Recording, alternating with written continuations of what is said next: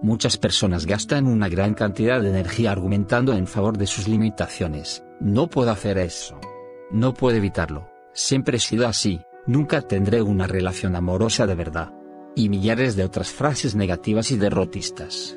Cuando decidimos que algo es verdad y que se halla fuera de nuestro alcance, resulta muy difícil trasponer esa barrera. Y si nosotros mismos buscamos argumentos que nos reafirmen en nuestra posición, es casi imposible lograrlo. He descubierto que cuando argumento en favor de mis propias limitaciones, muy raras veces me decepciono. Sospecho que lo mismo suceda en tu caso.